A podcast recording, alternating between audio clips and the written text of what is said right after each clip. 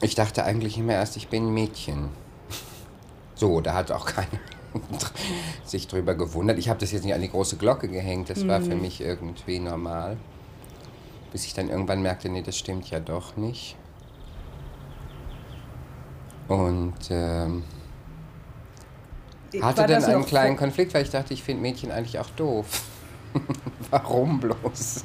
Und äh, äh, Sie können das aber nicht so ein bisschen, entschuldigen Sie, dass ich so neugierig bin, aber so ein bisschen mit dem Alter einkreisen, weil ich erinnere mich nämlich auch ziemlich genau an Dinge, wo ich noch ganz klein war. Ja, das war eigentlich so, wo ich dachte, ähm, also das ist, hört sich immer so bestimmt schon an, dass man denkt, man ist ein Mädchen.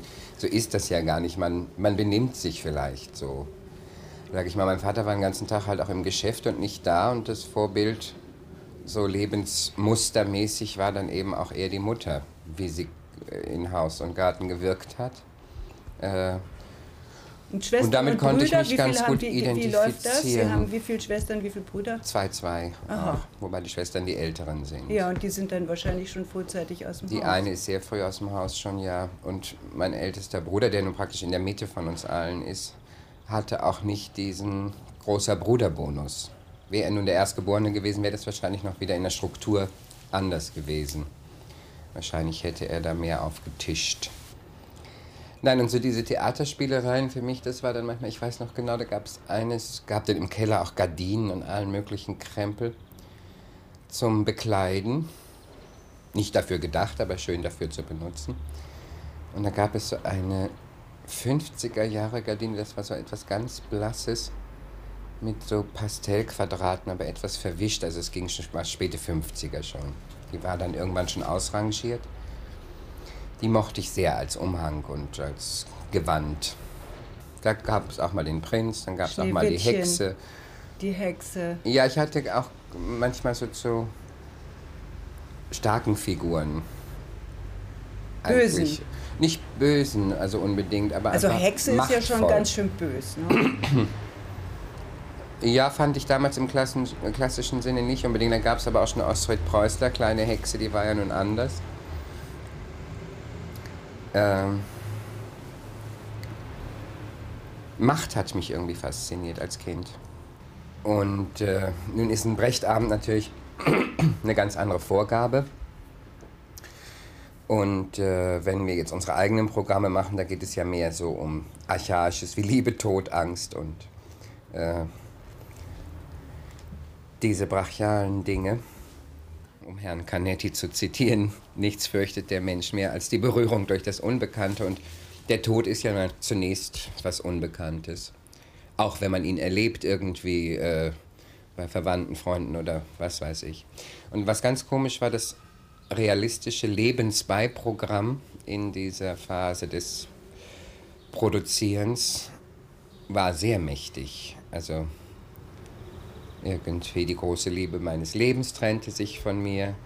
Ein Ex-Mann, mit dem ich vor zehn Jahren zusammen war, erkrankte und starb an AIDS. Äh, also es ging ständig um Loslassen, um vorbei. Liebe, Tod und Ende. Leidenschaft. Ja, und das kam aber wirklich so hinterrücks, während ich schon über ein Jahr an diesem Programm vorbereitete.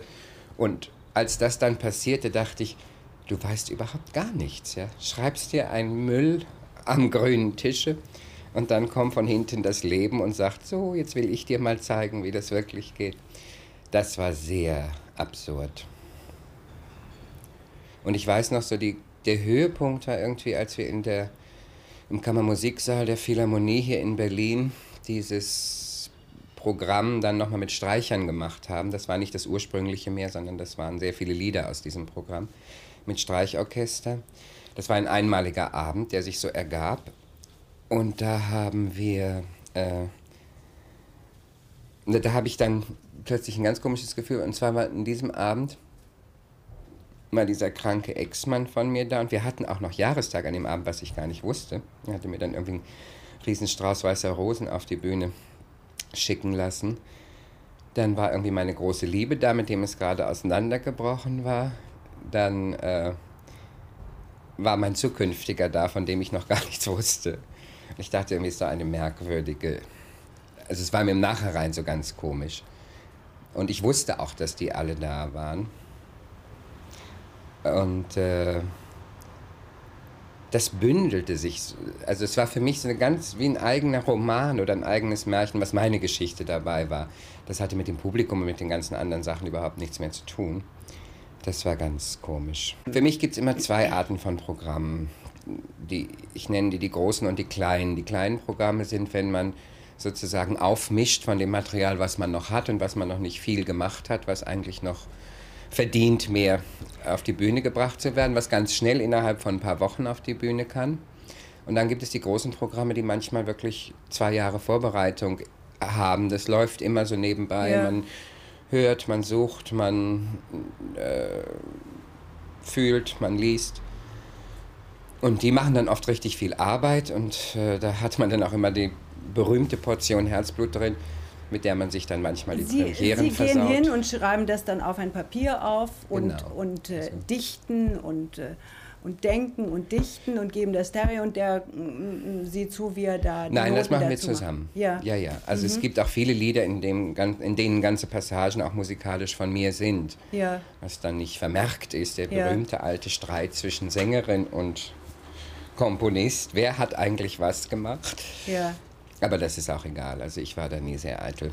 Ja. Und äh, es gibt manchmal einfach auch Textzeilen, die dann von Terry sind, weil die dann irgendwie. Sie sind musikalisch wie vorgebildet. Sie spielen Klavier. Sie, wie gut könnten, konnten Sie singen? Sie haben Hausmusik zu Hause gemacht? Ja, ich konnte eigentlich ganz gut singen. Ich habe vielleicht nicht das absolute Gehör, was man immer so schön bei Sängern gerne hätte.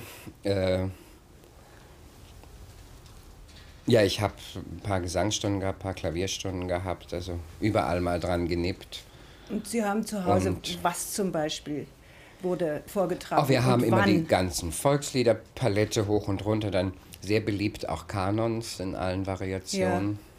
Also der mehrstimmige Gesang war ja. schon sehr beliebt. Mit, mit, mit Geschwistern und Nachbarkindern oder? Mit Geschwistern und Eltern und Freunden. Ja. Hm. Aha.